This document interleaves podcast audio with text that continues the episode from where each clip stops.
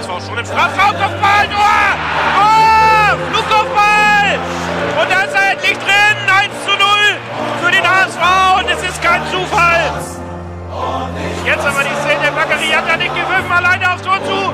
Bakker Marine, ja! 1 Tabellenführer und Sieger dieses Spitzenspiels ist nur ein Club. Und das ist nur, nur der HSV. HSV. Moin, ihr Lieben, es ist wieder Podcast Dienstag, ist die 85. Folge des Volksparkgeflüsters mit Nando. Fiete. Berger. Und Lasse. Der HSV hat endlich seinen ersten Transfer getätigt in dieser Sommerpause, nachdem er ja vorher schon Onana verpflichtet hat zu dieser Saison. Klaus Jasula kommt ablösefrei vom Bundesliga-Absteiger Paderborn. Vielen ist er sicherlich bekannt als der Mann, der mit einem Schutzhemd spielt und den Rekord für die meisten gelben Karten in einer Bundesliga-Saison hält. Er hat sich in 29 Spielen 17 Mal die gelbe Karte abgeholt, war dadurch drei Spiele gesperrt. Zwei Tore und zwei Vorlagen als defensiver Mittelfeldspieler. Und der Transfer wurde doch auf den sozialen Netzwerken in HSV-Kreisen sehr kontrovers diskutiert. Das haben wir alles ein bisschen verfolgt und äh, sind der Meinung, wir müssen da auch mal unsere Einschätzung abgeben und auch mal schauen, was das für den HSV bedeutet, so einen Spieler zu holen. Coach, du hast wie immer dich mit Y-Scout-Daten beschäftigt, mit Statistiken. Was sind so deine ersten Erkenntnisse aus dem Transfer? Ich habe sowohl den, den, äh, seinen, den Spielerreport geholt, ich habe seine die ganzen Statistiken für, von der letzten Saison. Und dann habe ich noch versucht, ein bisschen äh, Video von ihm zu gucken. Bin leider nicht so weit gekommen, da mein Zugriff auf Deutschland und deutsche Daten äh, videomäßig ziemlich limitiert sind. Da ist mein Verein zu, geiz zu geizig, um mir das ganze, ganz große Paket zu sponsern. Ähm, also ja, wir haben ja einen Spieler geholt, welch, wessen Spielertyp wir in meinen Augen im Kader nicht hatten. Ähm, dieses, dieser Zweikampf-starke, harter Hund, der einfach den Gegner umgrätscht, das zeigen die 17 gelben Karten ja auch. Was man dann auch bedacht, bedacht mag, keine gelb-rote Karte. Also er hat ungefähr jedes zweite Bundesligaspiel eine gelbe Karte geholt, aber nicht einmal ist, ähm, hat er ein zweites Foul gemacht oder ist in die Sicherung durchgebrannt, dass er sich gelb-rot geholt hat. Zeigt von Disziplin seine Statistiken, die ich hier äh, angeguckt habe, ich finde, das ist, ist schwierig, die, die Zahlen zu nehmen und irgendwie vergleichen, denn in Paderborn hat er gespielt in einer Mannschaft, die jedes Mal der Underdog ist, der ganz klare Underdog, wo sie ein bisschen mehr unter Druck stehen, stehen als, als beim HSV, wo man ja auch noch erwarten darf, dass wir das ein oder andere Spiel ein bisschen mehr gestalten können und auch müssen im Gegensatz zu was, äh, was er bei Paderborn gemacht hat, beziehungsweise auf jeden Fall in der ersten Liga. Daher sehe ich gespannt darauf zu. Ich weiß, einige meinen, äh, er kann spielen, auch mit dem Ball.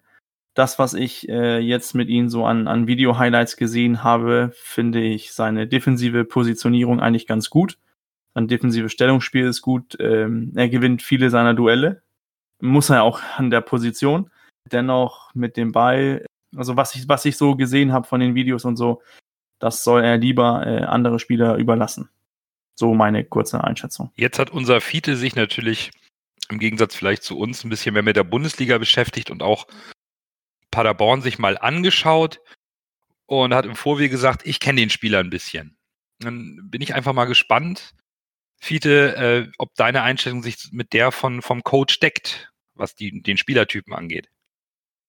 Ja, so im Großen und Ganzen ja. Also, äh, dass er kein Kind von Traurigkeit ist, wenn es darum geht, auch mal die Grätsche auszufahren, das äh, wissen wir. Er ist in erster Linie Defensivspieler, ist äh, Kopfballstark, ist Zweikampfstark, ist oftmals nicht der Letzte, äh, nicht der Schnellste. Das ist, könnte vielleicht unter Umständen ein Problem werden. Berger meinte, dass er nicht der Beste am Ball ist klar, er ist kein, kein Quarterback von hinten, hätte ich fast gesagt, aber er kann trotzdem äh, den Ball mitunter schnell nach vorne rausspielen und kein Spieler, der überhaupt nichts am Ball kann. Viele, die sagten dann ja schon gleich äh, ein Holzfuß. Als Holzfuß sehe ich ihn absolut nicht, möchte ich ganz klipp und klar sagen. Er ist, er ist natürlich kein Spielmacher da hinten äh, auf der 6, also er ist ein reiner Abräumer. Er hat in, in Paderborn hat er schon gelernt, den Ball schnell rauszuspielen wie gesagt, mit, dem Tempo, da sehe ich die größten Probleme. Paderborn hat in der ersten Liga als Underdog sicherlich auch mehr defensive Sicherheit haben wollen und versucht auf Konter zu spielen. Paderborn hat nicht auf Sicherheit gespielt. Haben das muss man ganz okay. klar sagen. Okay. Die haben das, was sie in der zweiten Liga gespielt haben, haben sie auch in der ersten Liga gespielt. Immer mit Schmackes nach vorne, Und äh, so sind nämlich auch oft seine gelben Karten zustande gekommen, dass er einfach in der Not retten musste und dann eben auch mal äh, ja, die Grätsche ausgefahren hat, äh, anstelle äh, die große Torchance zu äh, riskieren. Was jetzt auch aus meiner Sicht nicht unbedingt schlecht ist. Wir Nein. haben in den letzten zwei Jahren mit Mangala und Fein ja mehr die spielerische Lösung auf der 6 gehabt. Jetzt Genau. drehen wir es um und nehmen mal einen, der eher für eine robuste defensive Zweikampfhaltung steht. Das ist persönlich jetzt erstmal für, mein, für meinen ersten Eindruck gar nicht so schlecht. Zudem, Lasse, du hast dich mit Schwarz und Blau auf Twitter zusammen mal geschlossen und mal von diesem Paderborn-Experten mal eine Meinung eingeholt, wie denn Yasula in Paderborn so gespielt hat, wie da das, der Eindruck von, von, äh, von Fans seines Ex-Vereins sind und hast natürlich auch selber ein bisschen dich damit beschäftigt. Was, ist da so zusammengekommen zu dem Spielertypen? Genau, ich habe den Stefan mal angeschrieben. Ganz liebe Grüße an dieser Stelle. Er ist der Meinung, dass die vielen äh, gelben Karten eventuell darauf äh, dran verschuldet sind. Klar, er ist ein harter Spieler, das hat er auch betont. Nicht der Beste am Ball, aber diese gelben Karten können auch dadurch kommen, dass er halt relativ groß ist. Und dieser Helm, er hat halt ein relativ prägnantes Auftreten.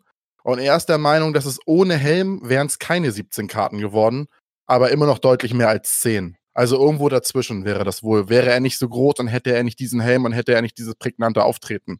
Glaubt Stefan, dass es eventuell ein paar weniger gelbe Karten gehagelt hätte.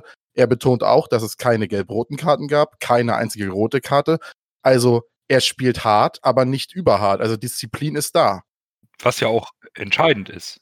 Genau, richtig. Und außerdem hat er ne? gesagt, dass die Entwicklung in seinem Alter ja durchaus, das ist der Wahnsinn. Der war Drittligaspieler, ist dann mit Paderborn bis in die Bundesliga aufgestiegen, ist dann albanischer Nationalspieler geworden.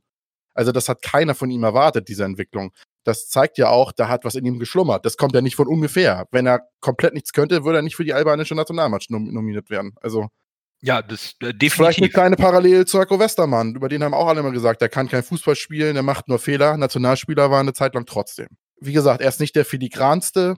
Stefan hätte auch vermutet, dass er wahrscheinlich bei Paderborn verlängert und hat nicht damit gerechnet, dass er jetzt zu einem Team, was vielleicht ein bisschen weiter oben mitspielt in der zweiten Bundesliga in der nächsten Saison als Paderborn eventuell wechselt.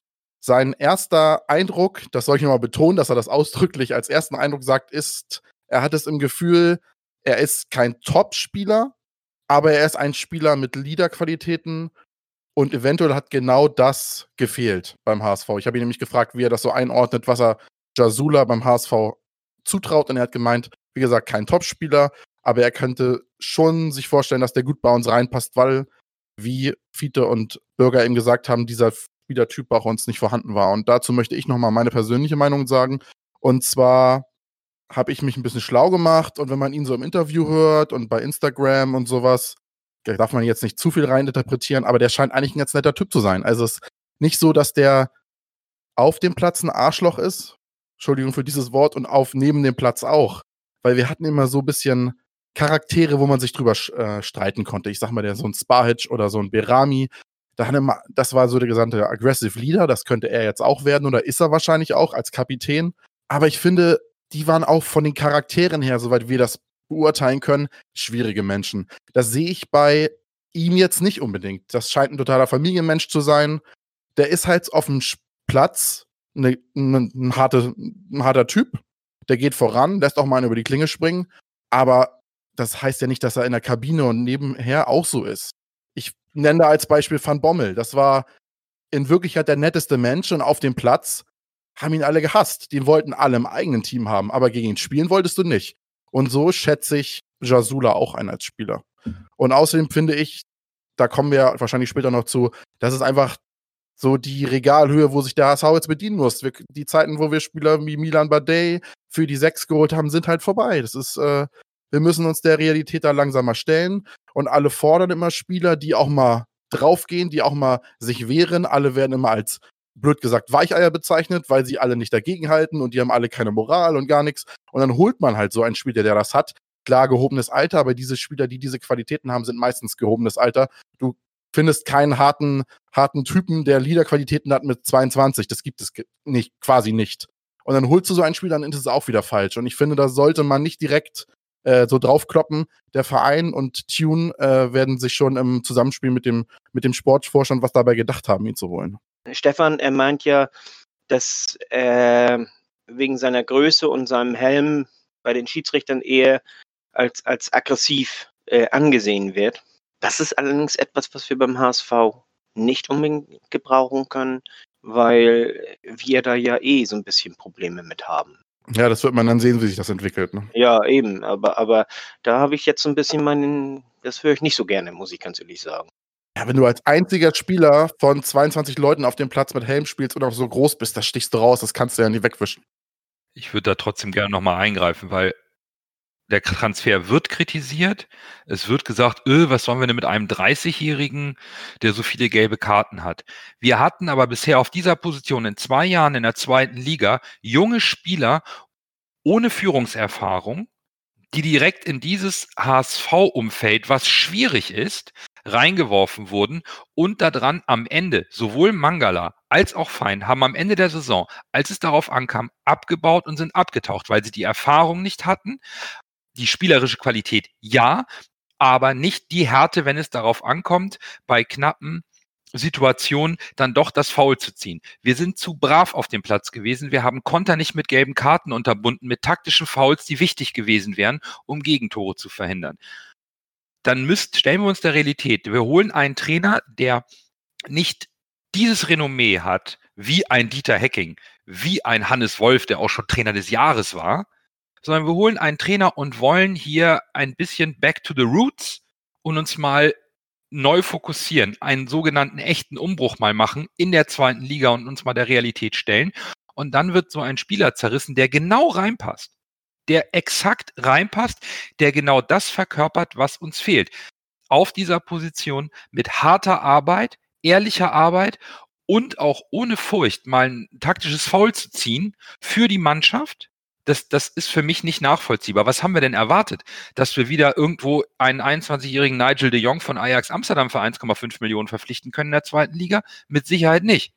Genau, das ist es, was ich damit meinte eben. Also es ist, ich will hier auch nicht alle HSV-Fans über einen Kamm scheren, aber das ist teilweise einfach, die Erwartungshaltung ist einfach fremd. Und selbst wenn es diese Spieler gibt für das Geld, warum gehört ihnen zum HSV kommen? Das ist die nächste Frage. Also wir sind einfach ein Zweitligist, der zweimal mit hohen Ambitionen gescheitert ist. Und wenn wir uns schon neu orientieren und wenn wir sagen, wir wollen, der Verein möchte auch auf seine Jugendspieler setzen, dann brauchen wir auch erfahrene Führungsspieler, die da ein bisschen, ein bisschen auch als Leitwolf vorangehen und bereit sind, sich mit einer gelben Karte selber zu bestrafen, um den Fehler eines jungen Spielers im vorderen Drittel abzufangen. Ich halte den Transfer, ich habe den Spieler nicht spielen sehen, ich habe mir die erste Liga nicht angeguckt, aber von dem, was ihr zusammengetragen habt, von dem, was ich nachgelesen habe, selbst wenn der Mann nicht alle Spiele von Anfang an spielt, kann er mit seiner Erfahrung und eben auch mit seinem Auftreten, das ist eine 1,90 Kante, das ist echt ein Brocken. Ja, der wird hier nicht die Zauberpässe wie Fein spielen. Der wird auch nicht so elegant da rumlaufen oder wie Mangala Box to Box durchpowern. Dafür haben wir andere Spieler. Dafür haben wir Duciak. Zum Beispiel, da ist die Kaufoption abgelaufen. Da äh, besteht jetzt erstmal keine große Gefahr, dass er uns verlässt. Er scheint ja bleiben zu wollen. Und es ist ja auch alles eine Taktiksache. Definitiv. Tune hat ja schon betont, dass er Kittel lieber in einer zentraleren Rolle sieht. Also nicht zentral von der Wichtigkeit, sondern zentral auf dem Platz. Das heißt, er zieht ihn wahrscheinlich so ein bisschen vom Flügel mehr ins Zentrum. Das heißt, er verlagert die Kreativität ja wahrscheinlich wie so ein bisschen mehr nach vorne auf Kittel und Duciak und Handkin Zombie und dann ist halt unser neuer Spieler quasi der Abräumer dahinter. Der wird nicht die Aufgabe, die Aufgabe haben, das Spiel zu machen. Also von daher sollte man da ganz cool bleiben. Auch wenn er auf einer Doppel-6 ist, kann auch mal neben ihm jemand Kreativeres spielen und er ist quasi dann der Abräumer daneben. Also das ist ja alles Auslegungssache, wie Tune spielen lässt. Und wir haben auch, so hat der HSV ja gesagt, nicht das Geld, um jetzt große Ablösesummen zu bezahlen. Der Mann ist ablösefrei. Paderborn hat keinen hohen Etat. Ich glaube, einer von euch hatte das rausgefunden. Die hatten in der ersten Liga, ich glaube, keine, keine 20 Millionen Spieler Etat und, und gehen jetzt noch weiter runter. Der wird also auch keine Unsummen verdienen. Das ist ein preiswerter, ablösefreier, erfahrener Spieler, der sowohl die erste Liga kennt, als auch die zweite. Warum soll der uns nicht helfen? Ich möchte noch zwei Sachen erwähnen. Er hat in der ersten Liga vier Punkte gemacht, also hier Scorerpunkte gemacht mit zwei Toren und zwei Vorlagen. Fein hat auch nur vier Scorerpunkte gemacht. Und Fein hat aber auch nur zwei gelbe Karten gekriegt, weil er defensiv eben nicht dazwischen gegangen ist. Waren wir nicht sogar die fairste Mannschaft der zweiten Liga? Oh, das weiß ich jetzt nicht. Das ist gut möglich. Das, das ja, kann ich glaube so, ja. Kann ich jetzt so aus dem Kopf nicht sagen. Aber auf jeden Fall, ähm, Fein hat zwar viele Angriffe eingeleitet und, und all sowas, aber die Scorerpunkte hat er eben auch nicht. Genau. Und Kopfball starke Leute fehlen uns auch. Das dürfen wir nicht unter Tisch kehren, das Ganze. Wie oft waren wir im Kopfball einfach unterlegen im, im letzten Jahr? Und dann, wie gesagt, äh, er ist, das zeigen ja, zeigen ja auch seine gelben Karten. Er ist ein Mannschaftsspieler. Er ist durchaus bereit, für seine Vorderleute äh, auch mal die gelbe Karte zu ziehen. Ähm, ich finde gerade der Punkt mit der Kopfballstärke finde ich sehr, sehr interessant. Stand jetzt ist es, glaube ich, der größte Spieler, den wir im Kader haben mit 1,90. Der überragt alle unsere Innenverteidiger. Ich weiß nicht, ob Jonas David nicht im Zweifelsfall noch größer ist, aber ein großes Problem, Standardsituation gegen uns. Lösen wir das Problem? Ja, mit so einer Kante vielleicht in der Mitte, der da einfach mal robust auch mal einen wegdrücken kann und den Ball da rausbringt. Absolut für mich sinnvoller Transfer. Ja, es ist kein klangvoller Name. Nein, es ist wahrscheinlich kein Filigrantechniker, den wir auf der 6 gewohnt sind aus den letzten zwei Jahren. Hat uns aber auch nicht viel gebracht. Nur mit Technik und, und, und, und Feinfußball haben wir es auch nicht bekommen. Aber das passt doch zum HSV wieder. Am Anfang werden alle meckern und ich stelle jetzt mal eine steile These auf der hat das Zeug, Publikumsliebling zu werden. David Jarolim, war das ein toller Fußballer? Nein. Nein. Hat er sich immer reingeworfen, hat er immer gekämpft? Ja. Sowas will man doch am Ende sehen. Man möchte, Natürlich. man möchte einen Van der Vaart sehen, der von Natur aus super talentiert ist und aus dem Talent was macht und da zaubert.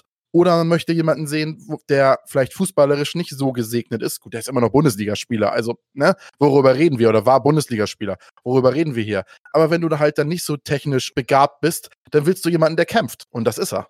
Darf ich noch kurz mal zur Größe? Das ist nämlich auch ganz interessant. Pollersbeck ist mit 1,95 unser Größte, aber er ist ja im Tor. Dann kommt David Bates mit 1,93, der uns ja verlassen soll. Dann kommt Hinterseher, bei dem auch äh, gemunkelt wird, dass er uns verlässt, mit 1,92. Und dann kommt Onana mit 1,92. Und dann ist Dav äh, hier Jonas David noch mit 1,90. Und alles andere ist drunter. Aber der Onana ist eben auch 1,92. Also der ist größer. Also der wird dann ja wahrscheinlich vermutlich auch Kopfbälle können. So, weiter. Ich bin halt gespannt, wie, die, wie das taktisch auf dem Feld dann umgesetzt wird. Das wird sicherlich etwas sein, was uns Bürger dann mal äh, richtig sezieren kann, wenn wir mal überlegen, dass wir Stand jetzt auch keine spielstarke Innenverteidigung haben, weiterhin, und dann auch den spielstarken Sechser nicht mehr haben. Da bin ich schon sehr, sehr gespannt, wie Tune dann das Spielsystem oder die, die Taktik auf dem Platz, das Offensivspiel umstellen muss. Bürger, hast du da schon zu eine Idee oder äh, müssen wir noch warten, bis der Kader vor? Ja, also ich glaube, äh, unser Spiel wird deutlich mehr direkt, also vertikaler ausgelegt werden. Denn wie du auch gesagt hast, diese spielstarke Innenverteidigung, mal sehen, Neuzugang in Anführungszeichen Everton soll ja spielstark sein, soll ja die Spieleröffnung können. Ja, und dann hast du ja natürlich die Möglichkeit, wenn man mit einer Doppel-6 spielen möchte, wer lässt sich da hinfallen? Ken Zombie, Aaron Hunt vielleicht sogar, Duziak, du hast da diese verschiedenen Spielertypen neben ihm. Aber man muss ja auch nicht davon ausgehen, dass Jasuna gleich gesetzt ist. Das ist, das ist in meinen Augen auch nicht gegeben mit, wenn man sagen will, wir wollen mit, mit zwei zentral spielen. Und Duziak, den hat man wohl nur gehalten, weil man gesagt hat, wir bauen um dich herum.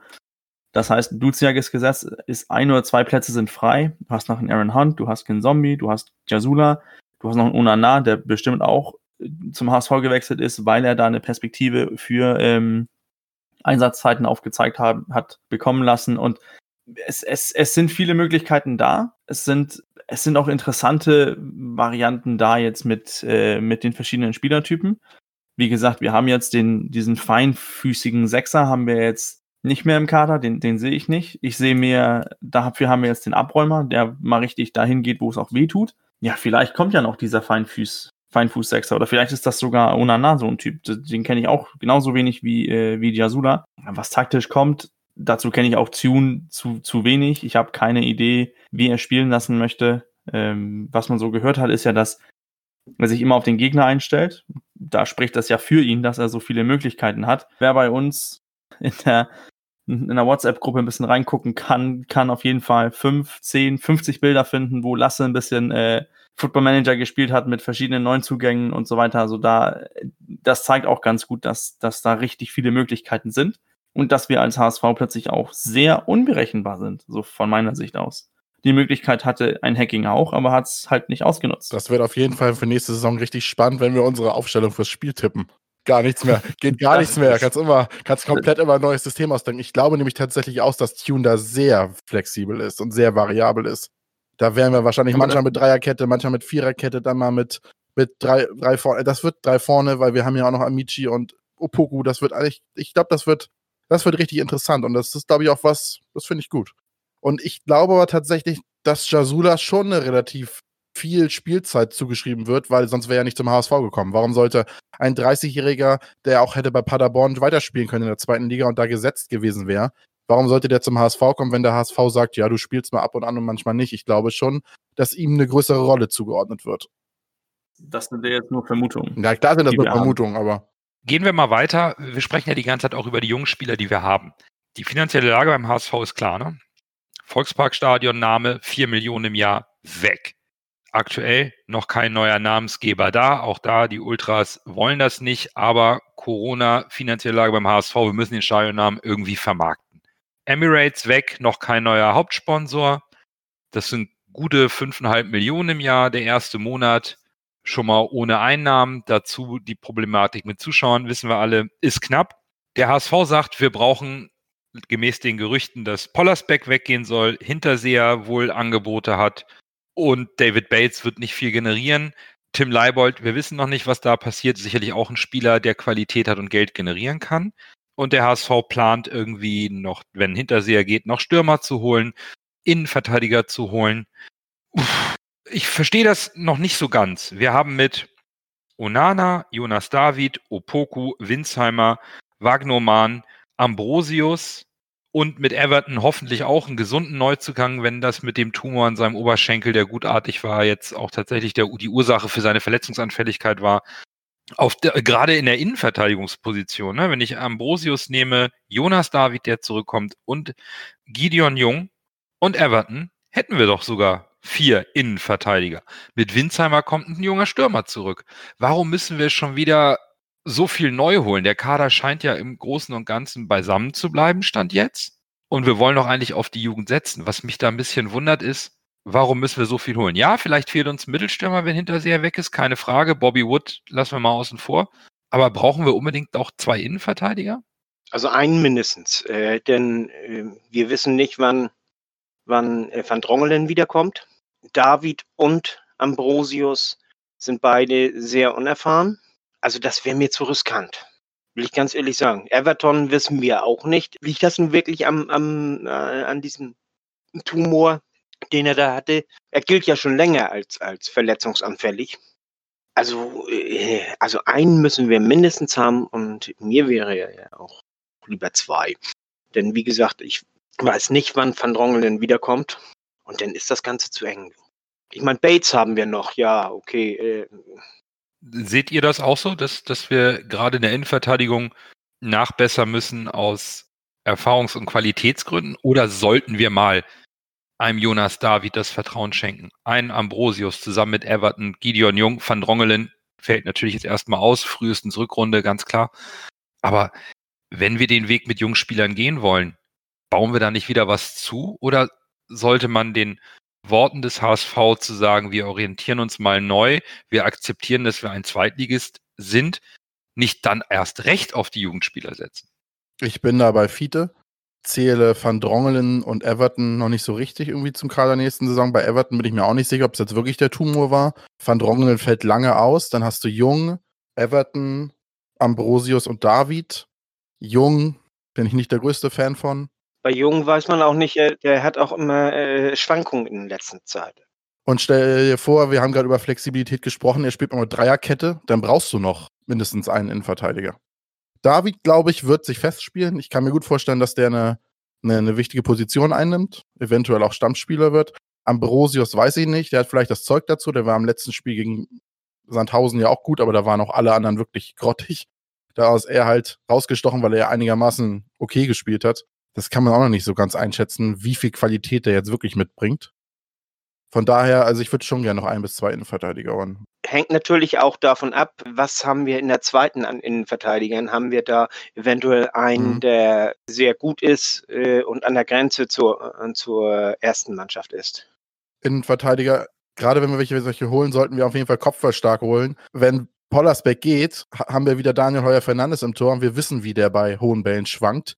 Dann muss die Innenverteidigung den Job übernehmen. Oder die, insgesamt die Abwehr das vorher zu klären, bevor es dann bei DHF gefährlich wird. Äh, und nochmal zum äh, Sturm. Wenn Hinterseher geht, sollten wir auch, denke ich mal, zwei Stürmer holen, eventuell einen Stürmer holen und einen hochziehen. Ich sehe da zum Beispiel den Beke aus der zweiten, der hätte gerade den Vertrag verlängert und der hat ja eine wirklich super Quote gehabt. Gut, das ist jetzt vierte Liga gewesen, ne? Regionalliga spielt ja die zweite vom HSV. Aber das ist zum Beispiel so ein Spieler, dem man äh, auch eine Chance geben könnte. Vielleicht könnte man, naja, wie damals beim Trainercasting, äh, einfach mit ein paar mit ins Trainingslager nehmen. Ich sehe da zum Beispiel den Pakia, der könnte vielleicht noch ein bisschen jung sein, dann hast du den Beke, dann hast du noch den Fahrgeström. Man, in meinen Augen könnte man die vielleicht mit ins Trainingslager nehmen und sehen, wer sich da besonders gut anstellt und vielleicht einen von denen auch hochziehen. Das wäre dann so die günstige Lösung mit Blick auf die Zukunft und man würde auch diesem Gedanken, dem wir da jetzt nachgehen mit Spieler entwickeln, dem würde man dann auch nachgehen. Weil ich kann die Kritik verstehen, dass die Leute sagen, ja, wir sagen, wir wollen Spieler entwickeln und holen dann Spieler wie Terodde oder Scheffler oder Jasula, die auch schon 30 sind. Nur der Mix macht's. Ne? Man braucht auch ein paar Erfahrene.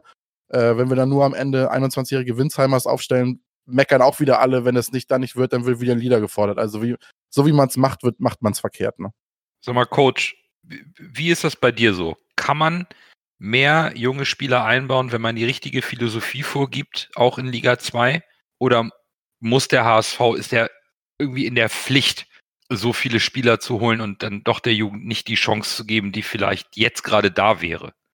Es ist dieses mit, mit Jugendarbeit und immer junge Spieler fordern und äh, die sind immer interessant und so weiter. Das ist, das ist, äh, ist auch ein einfacher Weg irgendwie einzuschlagen. Aber das nützt ja nichts, wenn die Spieler jung sind, aber nicht gut genug sind. Das ist, das ist, dann ist es ja steht egal, wie, ähm, wie jung die sind du kannst einen 17-Jährigen reinbringen, guck dir bei Bayern an, guck dir bei Dortmund an, äh, wo es funktioniert. Und du kannst einen 17-Jährigen einbringen, der einfach nicht diesen Druck gewachsen ist und nichts davon, der, der ist einfach, der ist einfach nicht gut genug. Ich glaube, der HSV muss, muss sich entscheiden, den richtigen Mix zu wählen. Heißt, man sollte oder man versucht bestimmt auch zu sagen, gut, wir gehen mit diesem Stamm ins, ähm, in die Saison. Heißt zwei, drei, Innenver drei, vier Innenverteidiger vielleicht und hat von den dreien, also jetzt von meiner Sicht aus Stand jetzt, hast du Gideon Jung, du hast Everton, dann hast du in der Rückrunde wieder Van Drongelen. Okay, dann hast du zweieinhalb, du brauchst dann noch zwei. Gut, Ambrosius, David sind beide jung. Wir glauben daran, wir glauben, dass sie das Niveau haben. Also unser Stamm in Verteidigung heißt dann Everton und Jung und zum Nachrücken David und Ambrosius, weil wir glauben, dass die den nächsten Schritt machen können und dass die gut genug sind. Und bist du eigentlich in der Innenverteidigung okay besetzt? Da habe ich Bates noch rausgelassen, weil ich glaube, dass er uns verlässt. Dann kannst du, wie, wie Lasse auch angesprochen hat, im Sturm. Stand jetzt haben wir Wood, wir haben Hinterseher und wir haben ähm, Winsheimer, der zurückkommt. Vielleicht brauchen wir da noch einen extra Stürmer. Man kann wiederum sagen, ja, wir, wir machen das so, gehen mit die drei ins, in die Saison rein, weil wir spielen mit einer Spitze oder mit zwei Spitzen. Mit zwei Spitzen brauchen wir nochmal einen Spieler. Mal sagen wir, wir gehen mit die drei in die Saison, wir spielen mit einer Spitze. Gut, dann kann man auch sagen, hier der Beke hat keinerlei Profi-Erfahrung. Den, den führen wir ran, weil wir daran, weil wir glauben, dass er gut genug ist und diesen Sprung schaffen kann. Jetzt einfach junge Spieler reinzunehmen oder hochzuziehen, weil die jung sind, das ist auch nicht die Lösung. Das ist, und wenn diese jungen Spieler, wenn, wenn das mal nicht funktioniert bei denen, wo, wo sollen die plötzlich diese Ruhe finden? Wo sollen die hingucken und sagen, ach ja, okay, der bügelt mir den Fehler aus oder der hilft mir oder ich kann mich, äh, ich kann mich an den anlehnen, ich kann denen den Ball geben, dann, dann verlieren wir nicht den Ball. Dieses Gefühl musst du auch den Spielern geben. Und wenn, wenn es nur äh, lauter 20-Jähriger auf dem in der Mannschaft sind, dann brauchst du schon eine ganz besondere Kultur, eine ganz besondere Spielweise, um das funktionieren zu lassen. Und ich glaube, beim HSV nächste Saison ist es sehr, sehr wichtig, dass wir diesen Mix haben. Ich verstehe auch schon, warum Leute denken, ey, was wollen wir mit einem Scheffler, was wollen wir mit einem Terodde, was wollen wir mit einem Gütker, der auch im Gespräch war, was, was sollen wir mit einem 30-jährigen Jasula? Ich, ich verstehe das schon. Nur man, man soll auch bedenken, wo sollen die Spieler jetzt diese Routine herholen, wenn wir die nicht von außen herholen? Wie viele Spieler haben wir im Kader über 30? Aaron Hunt, Everton und ich meine, das war's. Ich weiß nicht, Hinterseher vielleicht auch über äh, 30 oder darüber. Das sind zwei oder drei Spieler. Wenn einer davon noch geht, also ein Hinterseher, dann hast du zwei Spieler über 30. Du musst schon irgendwo Routine haben, Spieler, die schon Erfahrung haben, die mit diesem Druck umgehen können.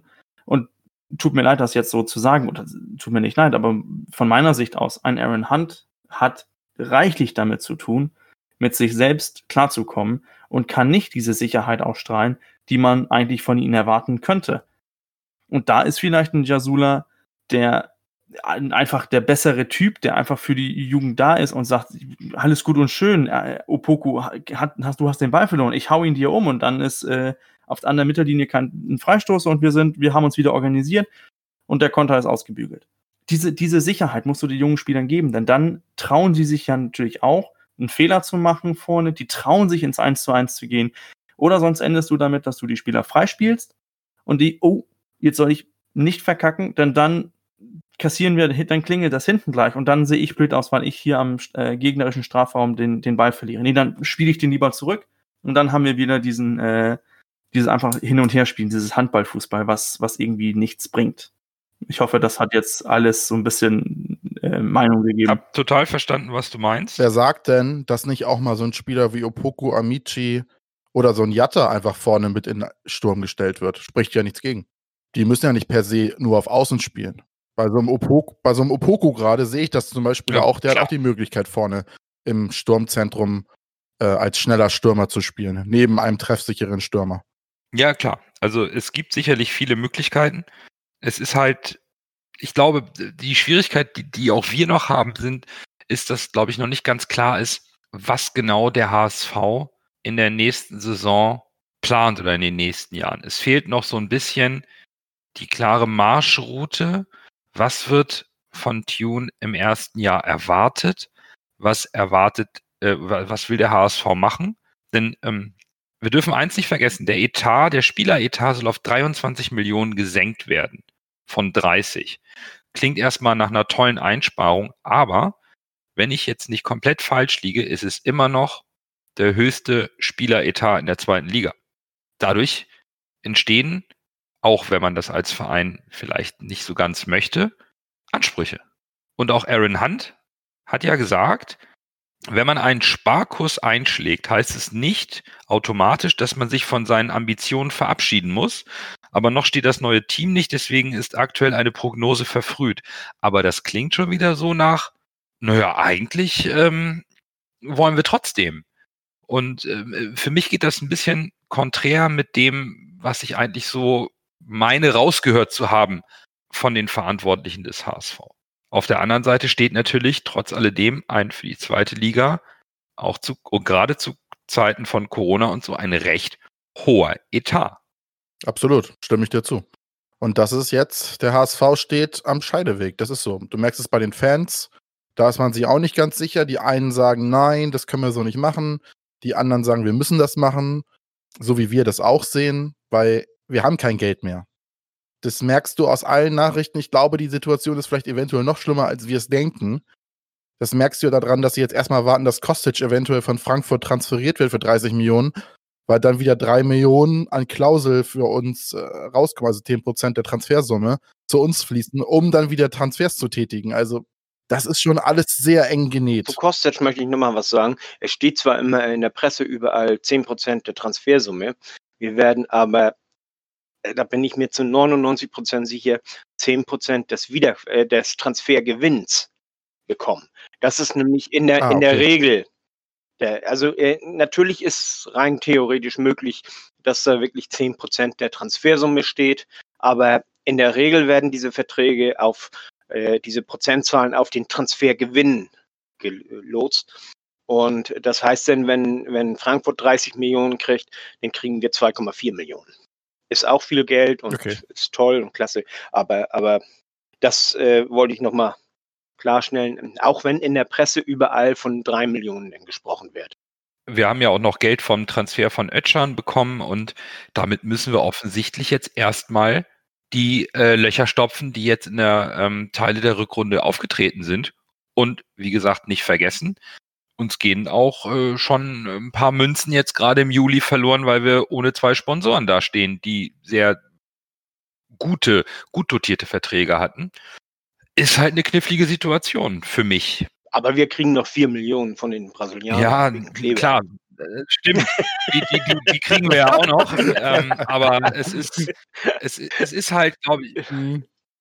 Ganz bestimmt Ja. kriegen wir die, wie wir die schon seit 20 aber es Jahren, ist ja, eben eine Jahren sehr, sehr knifflige Ja, Situation. Und dann ähm, äh, äh, finde ich halt die Aussage zu sagen, okay, wir machen mal ein bisschen Piano, wir gucken mal, dass wir mit einem F- Trainer, der eine andere Idee hat und nicht so einen, einen Druck aufgrund seines Namens mitbringt, uns neu zu sortieren. Dann kommt aber der aktuelle Kapitän und äh, wenn wir auf den Etat gucken, dann denke ich auch, die Aussage von Aaron Hunt ist nicht falsch. Wir haben mit, mit, mit dem Etat, den, mit dem der HSV auch nächste Saison plant an, an, an Spieleretat, ist die Aussage, Ambition zu haben, alles andere als falsch aus monetärer Sicht. er hat ja auch nicht ganz klipp und klar gesagt, wir müssen hier aufsteigen oder so, sondern er hat gesagt, wir haben Ambo- Ambition. Und äh, Ambition, äh, das heißt, äh, äh, ich meine, äh, wenn wir sagen, wir wollen nicht aufsteigen, weißt du, glaubt uns kein Mensch. Also machen wir uns lächerlich mit. Das, das ist ganz kl- klar. Aber wir äh, haben trotzdem einen Paradigmenwechsel bei uns im Verein. Und äh, der heißt, dass wir die zweite Liga annehmen mehr als wir es die letzten beiden Jahre angenommen haben. Wir sind ein, in Anführungsstrichen, normaler Zweitligist inzwischen. Das heißt auch, wir müssen ein, mit einem Kader arbeiten, den ein normaler Zweitligist hat, auch wenn wir immer noch den höchsten Etat haben, auch wenn wir einen sehr guten Zweitligakader haben. Aber eben ein Kader für die zweite Liga. Nicht ein Kader, der äh, mit dem wir aufsteigen wollen und der schon teilweise für die erste Liga äh, zusammengestellt wird oder so. Sondern ganz konsequent ein Zweitligakader. Was anderes können wir uns auch gar nicht mehr leisten, Ja, eben. Finanziell. Können wir uns nicht leisten und, und vor allen Dingen, äh, wir sind ja zwei Jahre lang auch mit dem anderen Kader äh, nicht aufgestiegen, muss man ganz klipp und klar sagen. Ne? Von daher, ja, und dann, dann äh, müssen wir auch anders spielen. Wir werden auch anders spielen, untertunen. Und äh, bevor ich hier noch weitere Aussagen über den Kader, äh, ob wir noch, noch einen Stürmer mehr oder nicht, ob wir noch einen äh, Innenverteidiger mehr oder nicht, ich habe keinerlei Ahnung, wie Tune spielen lassen will bei uns, was man da plant. Und solange wir das nicht wissen, was die planen, verbieten sich im Grunde genommen irgendwelche Diskussionen in der Hinsicht, meiner Ansicht nach. Äh, was auffällig ist, es sind jede Menge Stürmer im Gespräch. Das heißt also, dass wir da wahrscheinlich noch was unternehmen werden. Genau. Was mir auch auffällt, ist, es sind seltsamerweise keine Innenverteidiger im Moment im Gespräch. Das heißt, uns bleibt erstmal abzuwarten. Das Transferfenster Ja. ist bis Oktober geöffnet. Da fließt also noch viel Wasser die Elbe Ja, runter. stimmt. Ist dieses Jahr ein bisschen. Genau. länger Und da werden wir also jetzt in den nächsten Wochen und Monaten bis zum Trainingsstart und das Transferfenster ist äh, noch lang geöffnet, Saisonstart ist Mitte September, werden wir einfach beobachten müssen und sind, glaube ich, alle sehr, sehr neugierig auf die Entwicklung, die jetzt äh, beim HSV passieren. Nando, darf, darf ich noch eins sagen? Ich, ich höre auf Twitter, höre ich immer von vielen, ja, wir müssen auf junge Leute setzen, auf Jugend setzen, dann muss mehr Geld in die Jugendmannschaften rein und all sowas und für und fort. Wenn ich mir so ansehe, wer das alles gemacht hat, 1860 hat eine hervorragende Jugendarbeit gehabt über lange Jahre. Die sind nach unten durchgereicht worden. Die haben die Jugendspieler ausgebildet, und die sind dann teilweise ablösefrei gegangen oder sind für ein Apfel und Ei gegangen. Schalke hat immer wieder junge Leute gebracht, teilweise richtig sehr gute Leute, also Draxler und, und Goretzka und wie sie nicht alle heißen und, und hier Sané ja auch. Aber jetzt Goretzka zum Beispiel, da haben sie nicht einen Cent für gesehen. Die, die großen Vereine, die bedienen sich da ständig und, und, und äh, Schalke, jetzt wo sie äh, von Goretzka nichts gesehen haben, die, die haben damit gerechnet mit diesen, die haben diese Kosten dafür gehabt und alles. Und äh, das Geld, das fehlt denen. Denn Kaiserslautern, genau das Gleiche, die haben eine sehr gute Jugendarbeit gehabt haben da viel Geld reingestockt, um, wie wir da, äh, wie viele äh, Fans das auch gerne wollen von uns, eine gute Jugendarbeit haben und dann äh, aus dieser Jugendarbeit heraus dann die eigene Mannschaft dann äh, aufbauen und bla bla bla. Auch die sind alle für ein Apfel und ein Ei gegangen und sind woanders groß geworden. Und wir müssen aufpassen, dass uns das nicht auch passiert. Mit, äh, von daher ist das äh, mit Jugendwahn, will ich mal ganz ehrlich sagen, auch so eine zweischneidige Sache. Jugend geht nur, wenn wir es schaffen, diese Jugendlichen auch an uns zu binden. Und wir können auch nicht nur auf die Jugend setzen. Wir brauchen, gerade wenn wir zweite Liga spielen, wir brauchen auch diesen, diesen Unterbau, diese, diese, diese, diese Basis in der Mannschaft und, und nicht nur junge Leute, die uns äh, womöglich für ein Apfel und ein Ei wieder verlassen können. Und, und denn wir haben das ja mit, äh, mit Duziak, den wir jetzt Gott sei Dank halten konnten, aber auch gesehen, der hätte für drei Millionen gehen können. Drei Millionen ist im heutigen Geschäft gar nichts. Das wissen wir auch. Das ist jetzt in der zweiten Liga, ist das eine ganze Menge, ja. Aber wenn wir mal mehr wollen, drei Millionen ist gar nichts. Und deswegen warne ich so ein bisschen davor, vom Verein zu verlangen, dass wir alles in die Jugend setzen, sondern wir müssen das mit alles mit Augenmaß machen. Ja, jetzt hast du ja natürlich die, eine ganz andere Spur eingeschlagen, Peter. Um mal, was ich, was ich vorhin sagen wollte, ist, ist, es ist uns vielleicht unser ich weiß nicht, ob ein Glück irgendwie, dass das für alle Mannschaften dieses Corona jetzt diesen Markt irgendwie völlig zerschlagen haben. Denn ohne Corona hätten wir für unsere Spieler bestimmt ganz viele Abnehmer gefunden. Zum Beispiel ein Tim Leibold wäre weggegangen, ein Jeremy Duziak wäre bestimmt auch weggegangen, auch, auch mit der Klausel. Problem ist nur, alle Vereine stecken in derselben Problematik. Die werden auch nicht den anderen Spielern los, denn kein Verein traut sich wirklich groß in ihren Kader jetzt zu investieren.